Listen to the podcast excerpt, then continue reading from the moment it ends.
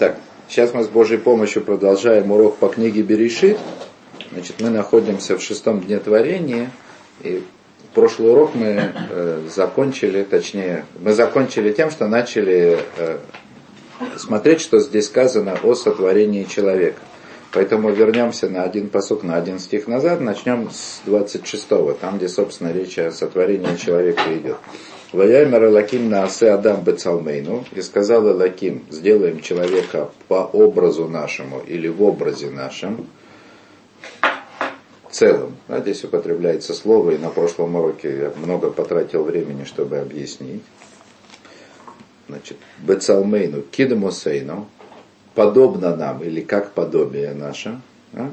В Ерду Бедгатаям, и будет он властвовать над э, рыбами морскими, и над птицами небесными, и над э, животными, имеется в виду и животные, и звери, там, как бы мы ни говорили, да, у Бехоля Арыц, и над всей землей, то есть человек получит власти над землей тоже, и над, э, и над всеми присмыкающимися, которые присмыкаются по земле. Значит, что такое целым, что такое дмут, то есть что такое образ и подобие, то есть в общем и целом мы достаточно подробно объясняли на, следующем э, на, на предыдущем уроке. Теперь, что касается власти, понятно, что здесь должно быть два аспекта. В свете того, что мы уже читали, в свете того, что мы здесь говорили, обсуждали, должно быть два аспекта власти человека над всем миром. То есть самый простой очевидный аспект это, конечно, физический. То есть человек по большей части своего существования на Земле, он способен управлять всем, что здесь происходит – то есть властвовать и над животными, поступать с ними по своему разумению, одомашнивать, допустим, истреблять, загонять в зоопарки, в какие-то там резервации. Человек может властвовать и над землей, имеет полную, как бы, находить власть над землей. Это Рамбан, например, объясняет, это способность человека извлекать из земли полезные ископаемые. Нефть. Нет, нет. Нефть это еще не, не так, да, то есть вот мне кажется, это не, не столь явно проявленная власть, вот когда он извлекает из руды железа, то есть преобразует элементы, то, что на определенном уровне вообще считалось, точнее не элементы преобразует, а преобразует химические вещества, чтобы из одного химического вещества получить другое. Алюминий. Алюминий, например, да. Электрическим током. Вот, то есть это да, алюминий. Нет, больше нефть. Причем вы знаете, что еще, посла, по, судя по комментариям Раши, еще Мишна знала о том, что, ну вот есть вот эта разновидность глины, которую мы называем Глинозем. бокситы, глинозем, да, в которой содержится алюминий. Есть такое понятие в трактате Келим в Мишне, есть такое понятие клинетер, сосуд, сделанный из нетера. Нетер. Чем он интересен, что есть сосуды металлические, есть клеодома, сосуд, сделанный из земли. Буквально. Может, с земли тоже можно слепить что-нибудь, да? Керамика или Не-не, не керамика, ну, клеодома. То есть есть разница, у них разные статусы. А есть клинетер, такой сосуд, сделанный из чего-то там, э, который имеет свойства ну, относительно тумы, нечистоты. Э, Сосуд, который имеет свойство, с одной стороны, как сосуд, сделанный из земли, с другой стороны, как сосуд, сделанный из металла. И что это за нетер, никто бы не знал, если бы Раши не объяснил. Ну, Раши переводит некоторые слова. Он перевел нетер как алюм. Алюм, алюм. То есть, очевидно, это то слово, от которого произошло название алюминий. Ну, это надо посмотреть в истории, когда возник алюминий. Нет, алюминий, нет, нет. Алюминий, алюминий возник известно когда. С. На слово алюминий возник откуда? Из понятия алюм. А Что такое алюминий? Это то, что происходит из того, что вот из алюма. Ну так логика такая. То есть Раши так пишет, то есть это слово алюм, и, видимо, как обозначение глинозема, да? Ну, то есть вот этой алюминиевой руды, оно существовало всегда. То, мы отклонились. Мы отклонились очень сильно от темы. Человек сотворен, сотворен по образу и подобию. По образу в смысле, как бы в духовном аспекте, ну, то есть, грубо говоря. Подобие, то есть это скорее то, что должно относиться к телу. Или еще мы говорили о том, что есть разница. Человек это мужчина и женщина. И не... Ну, вначале-то не было. Это вопрос. Это вопрос, которым мы с Божьей помощью займемся на сегодняшнем уроке. И после этого опять сказано, «Ваевра Элаким это Адам Бецальмо, Бецелем Элаким Барато, Захар Уникива Бара Отам». Сейчас во множественном числе. Значит, и сотворил Элаким Адама в образе его, и опять Бецелем Элаким Барата, в образе Элаким сотворил его, Захару Никива, то есть мужчины и женщины, сотворил их. То есть вдруг во множественном числе. Постараемся хотя бы этот стих сегодня, сегодня разобрать. И я, я сегодня хочу начать с Раша. Значит, э, Раши на этот стих в самом начале. Значит, он говорит следующее.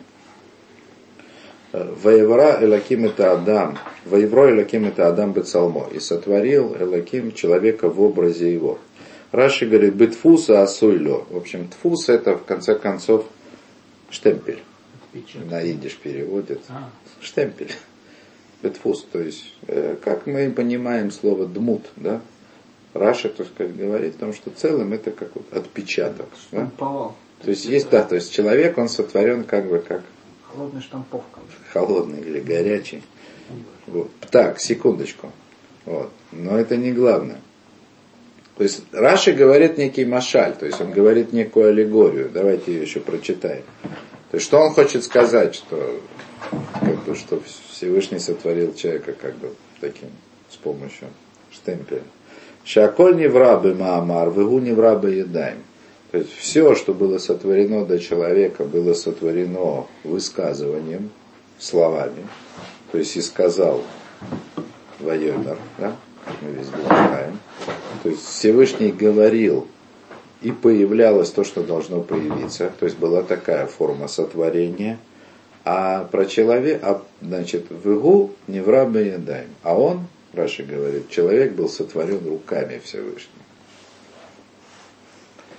Понятно, что, понятно, что здесь речь идет об аллегории, аллегории, которую не Раши придумал, аллегорию, которую мы видим в пророках, видим в самой Торе. То есть мы видим упоминание таких понятий, как рука Всевышнего. Увидим их еще.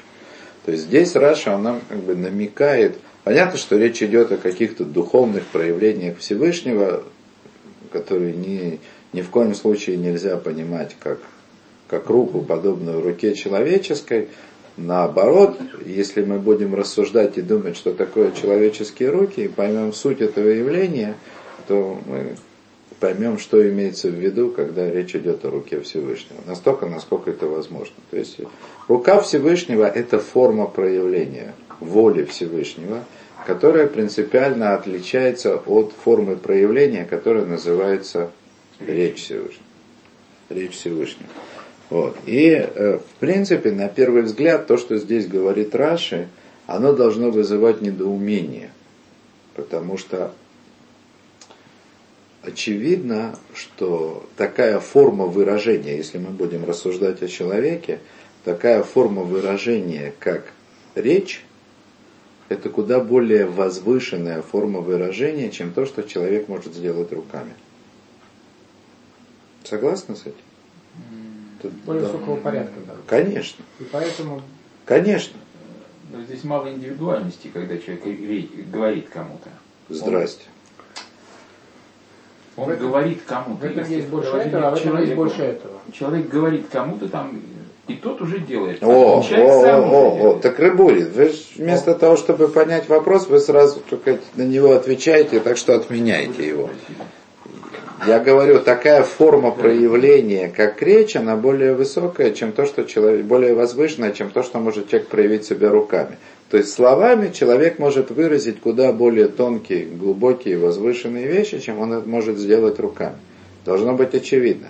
Но понятно, что этот Раша, он имеет в виду, так сказать, что выражение воли, которое мы можем понять как речь, она если человек говорит. То есть, опять же, мы будем рассуждать по аналогии с человеком. Она не имеет той степени, как бы, той полноты. глубины реализации, полноты Полноценности. реализации. Но я все-таки хочу сказать глубины реализации. Глубины в смысле в материю. Понятно. Глубины в материю. То есть мы ведь говорим о сотворении. Значит, все, что сотворено, в конце концов, должно реализоваться в материи, материализоваться. Речь сама по себе в материи не реализуется.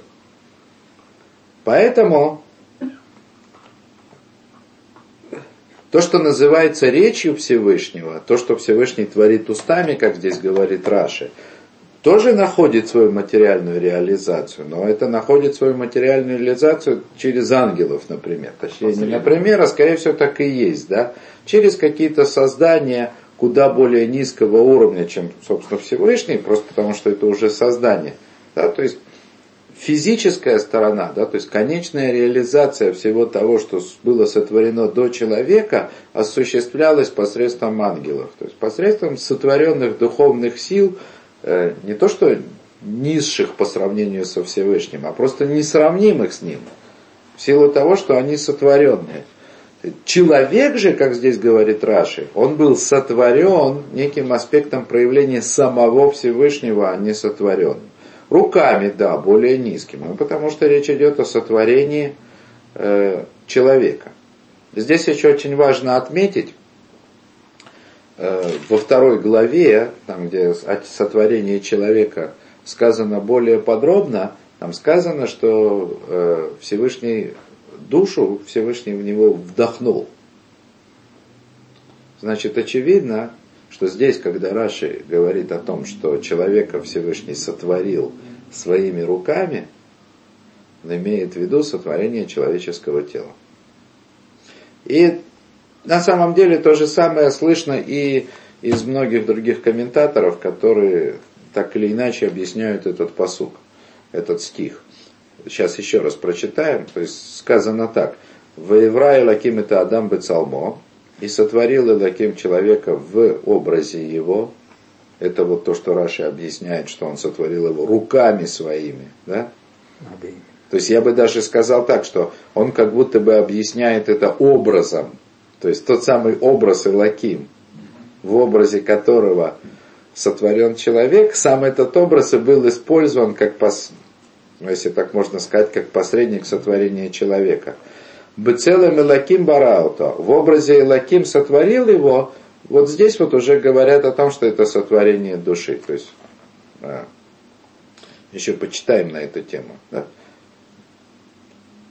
То есть там, где первый раз сказано «Ваеврай лаким адам бецалмо» сотворил Элаким в образе, речь идет о сотворении тела. Бецалем Элаким бараото, в образе Элаким создал его, значит, это речь идет о сотворении души. О сотворении души. Но вернемся к этому Раши.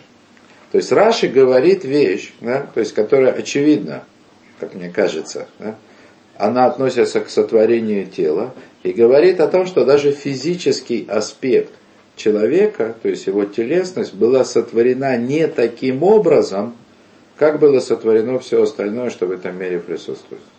Хотя мы проводим определенного рода аналогию между физической составляющей человека и животными, значит, говорили мы о том, что сам факт, что, собственно, о чем и говорит здесь стих, о том, что человек может властвовать над животными.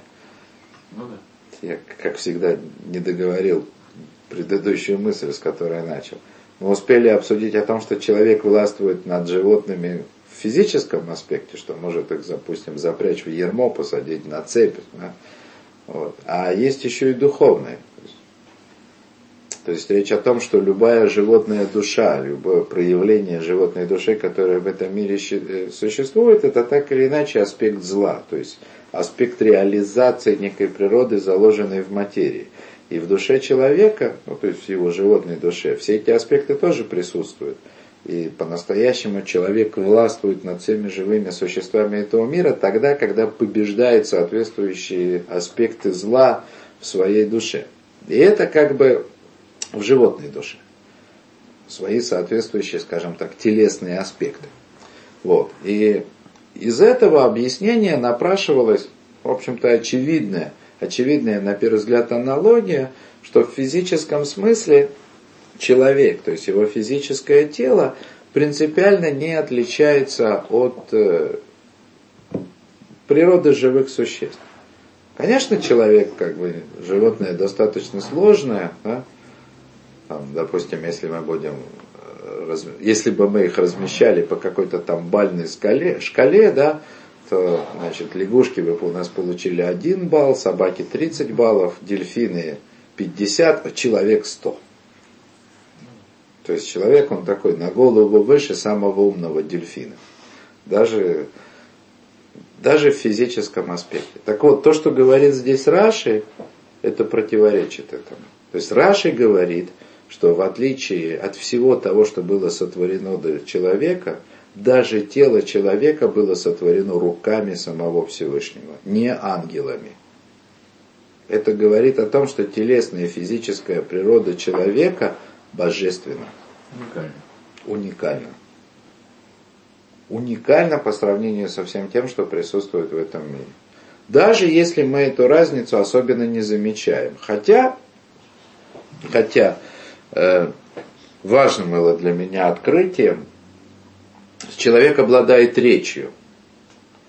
Для того, чтобы обладать речью, э, мало божественной души нужно соответствующее устройство. Но ангелы тоже обладают речью. Нет.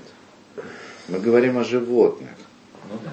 Человек обладает речью, несмотря на то, что у него есть тело. Нет. И не только мышление, которое функция души, но необходим некий аспект преобразования мысленных образов. То есть должен быть для того, чтобы человек мог разговаривать, у него должна быть не только душа, мыслящая душа, как бы духовная составляющая мышления. У него должен быть мозг, который аппарат этого мышления, со всеми его преобразованиями мозговой деятельности в речевые сигналы. То есть мозг человека, он совершенно особенен, он не похож. Я бы так сказал – что если бы мы по-настоящему знали, понимали, насколько сложно устройство человеческого мозга, никому бы не пришло в голову думать, предполагать, что человеческий мозг мог возникнуть в результате эволюции. То есть живые существа, они выстраиваются в эволюционный ряд. Кажется. Ну, в ряд выстраиваются. Я не говорю о том, что они преобразуются одно из другого – но на уровне как бы рассуждений, на уровне э, каких-то представлений, так сказать, о развитии какой-то там теории, они выстраиваются в эволюционный ряд. И это написано здесь, в Берешит. Тут же не... Так оно... Мы видим, что Всевышний творил, в общем-то, от простого к сложному. Но только вот это творение – от простого к сложному при переходе от животного к человеку, даже это творение, да, то есть физическое, оно приобретает совершенно новый качественный уровень. Об этом и говорит Раши. То есть в конце концов тело человека он слепил своими руками. Понятно? То есть вот это вот бецелем здесь, оно, оно приобретает двоякое значение – то есть и целым, то есть сам образ Всевышнего принял участие в сотворении даже физической природы человека. Это говорит о присутствии в этой физической природе чуда. То есть для того, чтобы стать вместилищем божественной души, которую Всевышний, как мы увидим дальше, вдохнул в него, то есть здесь он даже рук не использовал. Понимаете, о чем речь? Душу Всевышний вдохнул в это тело, а тело слепил своими руками, но руками, а не через ангелов. Причем смотрите, насколько здесь все многозначно и в конце концов замыкается как бы все к одному. Э, Рамхали в книге Дат Вунот он объясняет понятие целым, образ. И в том числе он объясняет, что точно так же, как что такое целым Элаким, что такое образ всесильного Бога. Всесильного Бога это тот, который проявляется по отношению к нам, управляя этим миром. Верно?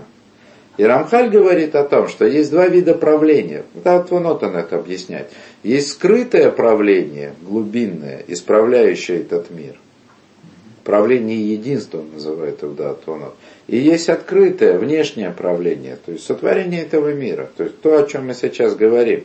То есть управление всеми физическими природными процессами. Да?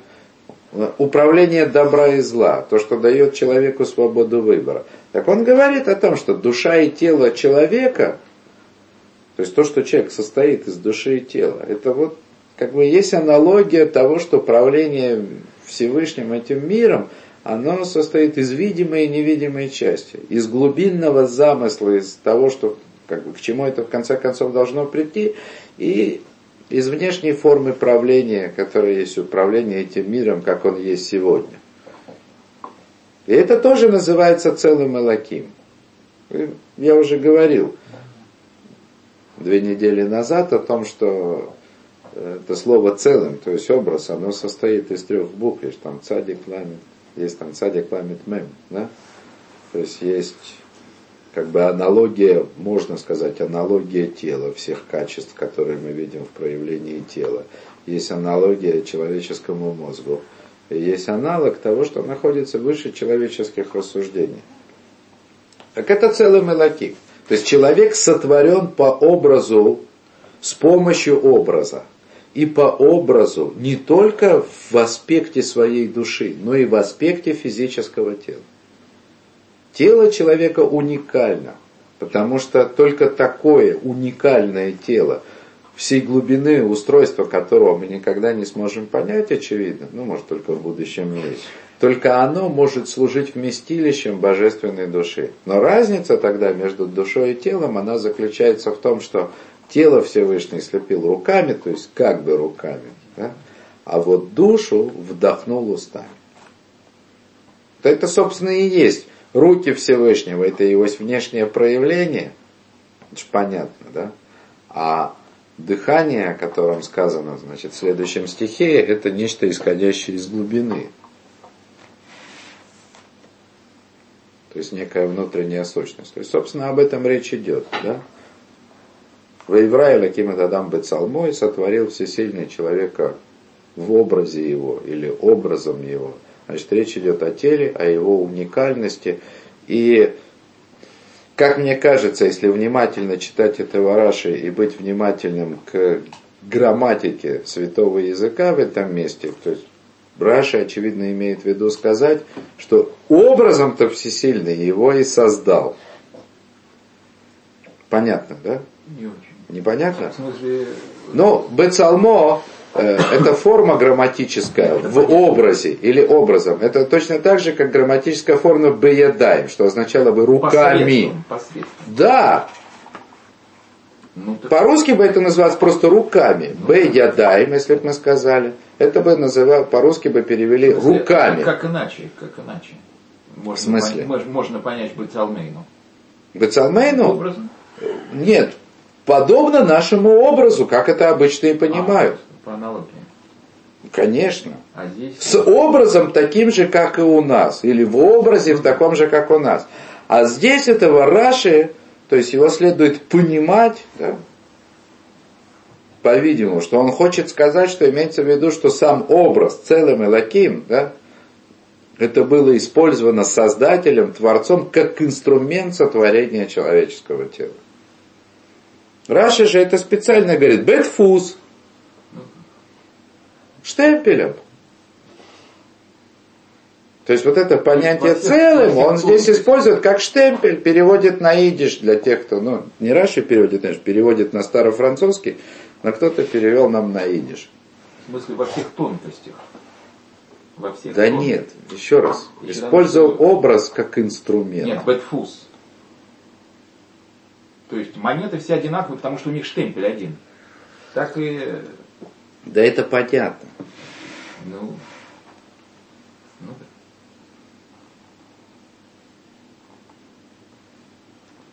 Ну какая связь? Вы поняли? Какая связь? Зачем было говорить, переводить целым в штемпель, а потом говорить, что все остальное было создано словами, высказыванием, а это было создано руками? То есть сам образ использовался как инструмент создания человека. То. Ну ладно, я потом. Бецелем Элаким Барато, то есть в образе Создателя сотворил это. Но здесь уже объясняют, здесь уже объясняют, как способность человека размышлять. Э, есть интересный спор, но он говорит о том, что э, целым Илаким в данном случае, то есть это духовная составляющая человека, и это способность разум человека, возвышенный божественный разум. Правда, спорно говорит о том, что э, этим божественным разумом человек обладает только тогда, когда достигает совершенства. То есть так, обыденный человек, тот разум, который обладает обычный человек, коптящий эту землю, и даже стремящийся к чему-то возвышенному, но еще не достигшему ощутимых результатов, то есть к нему трудно применить вот это. Да? Вот. Ну, как бы настоящий божественный разум. Да? Но это может быть названо целым Элаким, образ всесильного. То есть вот что говорит форма. То есть даже если человек еще не достиг совершенства, сейчас поясню немножко, чуть-чуть больше. То есть это слово Элаким, точнее Элогим, может быть применено не только, как оно написано, да, и как нужно было его произносить в молитве, оно может быть произнесено не только к Создателю, какой-то форме его проявления. То же самое можно сказать и про ангелов, говорит Сфорна, и про судей в аспекте к ним относящихся. То есть так э, в некоторых местах в Торе написано слово Элоим, и имеется в виду судьи, то есть суд, перед которым стоит человек, или ангелы. Вот. Я уж не говорю про то, что это может быть названо Элоим Ахерим, то есть другие боги. Да? Вот. Но спорно приводит только, только судьи и, и ангелы. Так вот это означает божественный разум, то есть само слово Элоим. Если оно не относится ко Всевышнему, то оно относится к божественному разуму. То есть это речь идет о том, что у человека есть божественная душа, главное свойство которой – это способность обладать божественным разумом. И даже когда человек этого не достигает, еще не достиг, у него есть задаток. И вот этот задаток называется целым Элаким, образом. То есть даже то мышление, которым человек обладает в самом своем простом низменном уровне, оно уже может называться образом божественности. То есть мы опять возвращаемся к тому же, с чего начали с помощью Раши. То есть здесь мы уже говорим, посмотрите, ведь фактически, если мы начнем с первого стиха и дойдем до этого, то есть у нас уже третий раз э, употребляется понятие целым, образ. И троекратное повторение одного и того же слова в течение двух стихов, оно должно вызвать вопрос. Ведь Тора же не написано для идиотов. Ну, то есть для идиотов тоже, конечно, да, то есть можно и так считать, но вот это троекратное повторение, это не для того, чтобы зарубился на носу или запомнил. Тут должны быть аспекты. Так вот, прежде всего сказано о том, что человек сотворен, тот, посуд, тот стих, который мы учили на прошлом занятии. То есть, прежде всего сказано о том, что человек сотворен из верхних, из нижних, ну, то есть, как включил в себя все, да, все, что было сотворено до него. Теперь сказано да, о том, что человеческое тело представляет собой уникум отдельный. Даже физическая составляющая человека уникальна, потому что она несет в себе образ Создателя и сотворено самим этим образом. А сейчас мы говорим о мышлении человека, о его духовной составляющей. Даже когда она несовершенна, даже когда она слаба, даже если человек просто работает адвокатом, например. Да, да даже если не адвокатом. Самой, как бы, казалось бы, да, не, несложной профессией. Да? То есть у него есть простой человеческий разум. Простой человеческий разум, который, на первый взгляд, очень далек от божественности. Все равно он несет в себе отпечаток божественности.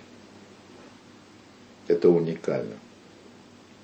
В это интересно э, я уж как-то говорил об этом тут в Москве, но я снова повторю, есть, э, есть такой знаменитый еврей американский, антисемит, ну он хомский, ну может он не антисемит, но он очень, так сказать, он, он очень против Израиля, да, то есть э, о нем, о, нем, о нем так много говорили, что я взял себе на труд, за труд почитать немножко, в чем же его такие великие научные достижения.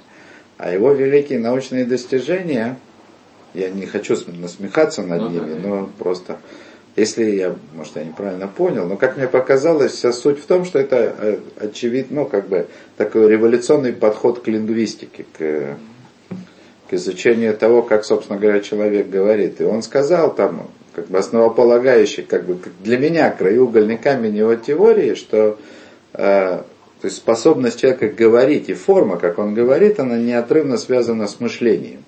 И, значит, одна из вещей, которые он говорит, это то, что человеческая речь не, не могла возникнуть в процессе эволюции из животной речи. То есть это совершенно другой образ мышления.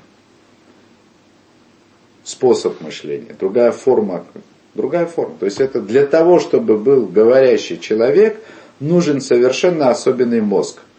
И ничего похожего в животном мире мы не находим. Форма выражения мыслей. Да, я бы даже так сказал. У меня тавтология получается, я сказал, нужен особенный образ мышления. Не особенный, а образ мышления. То есть нужна образность мышления. И это зависит, то есть, э, то есть то, как человек говорит,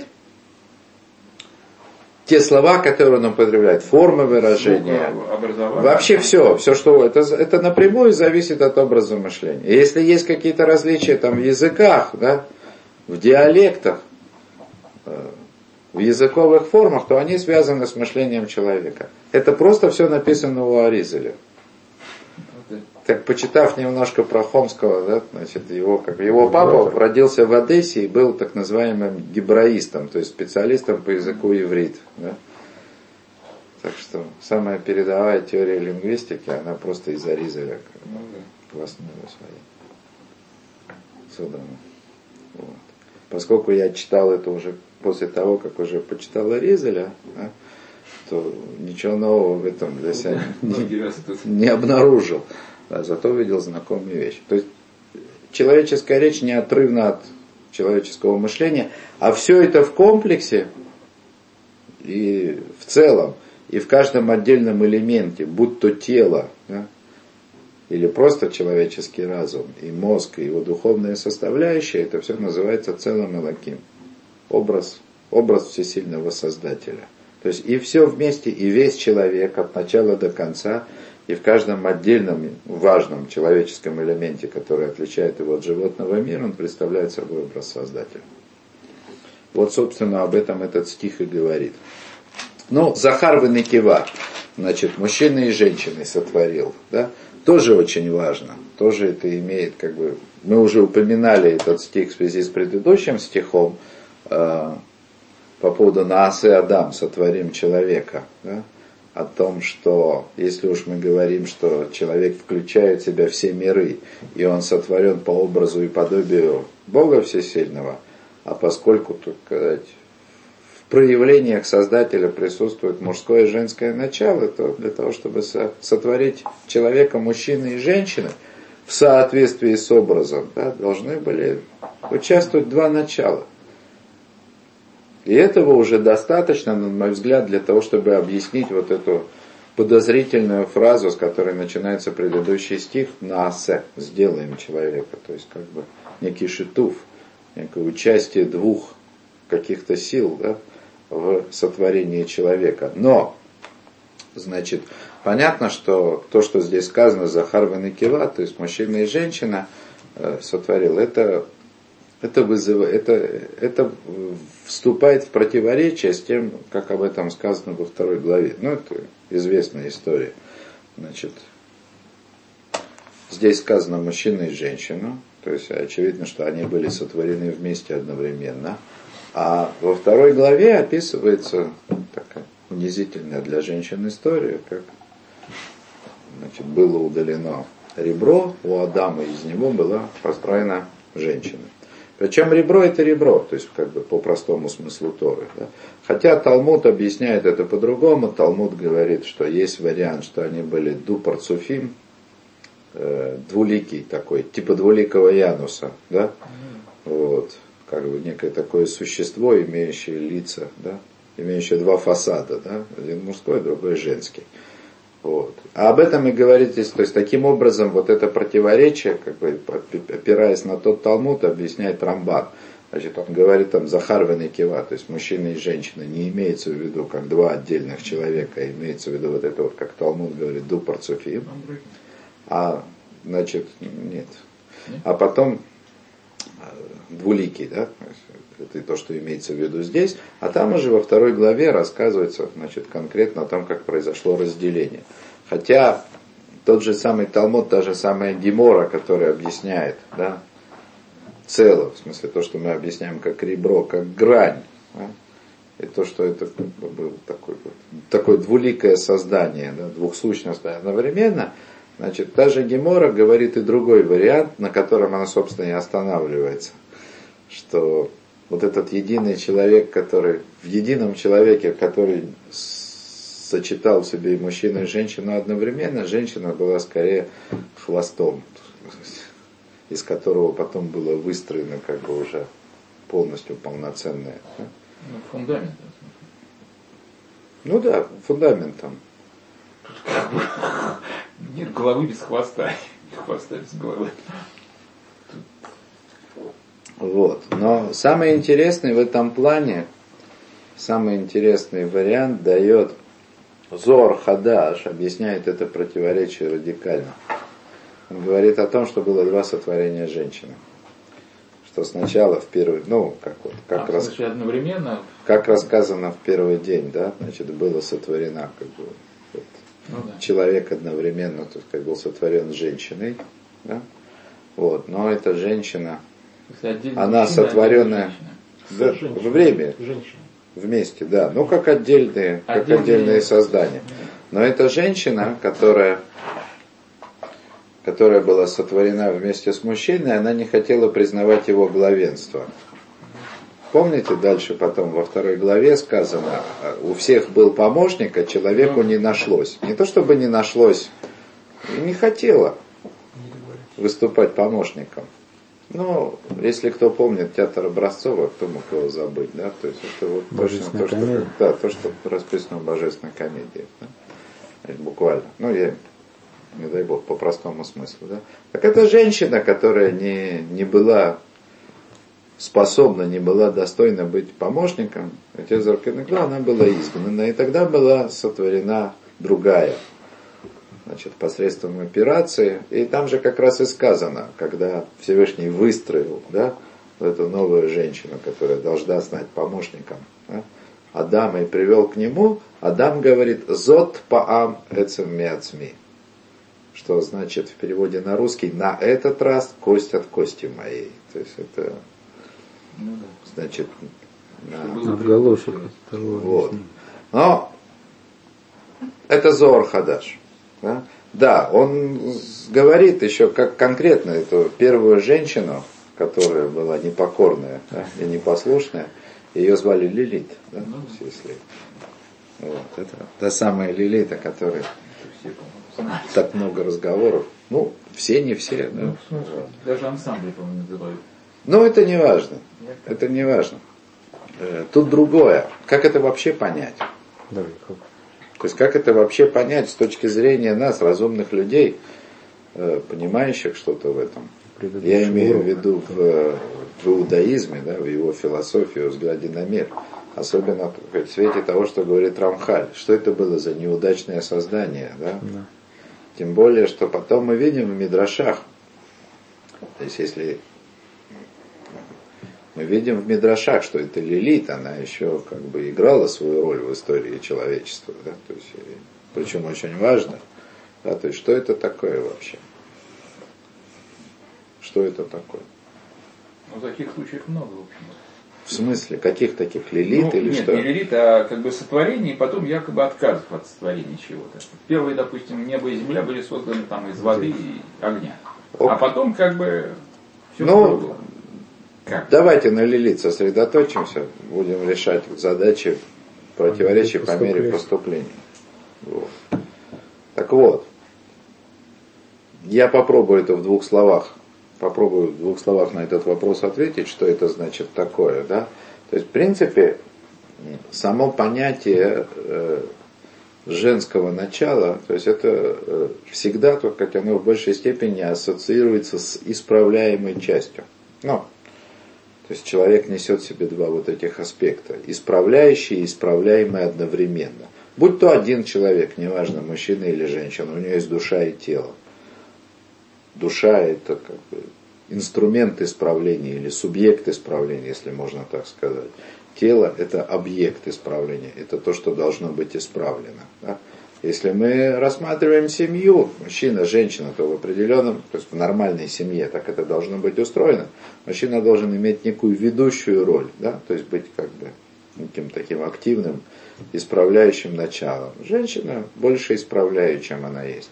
То есть если мы рассмотрим сотворение мира в целом, то мы увидим, что весь этот мир сотворен Прежде всего, для того, чтобы сотворить этот мир, Всевышний задумал да, зло, которое в нем должно быть.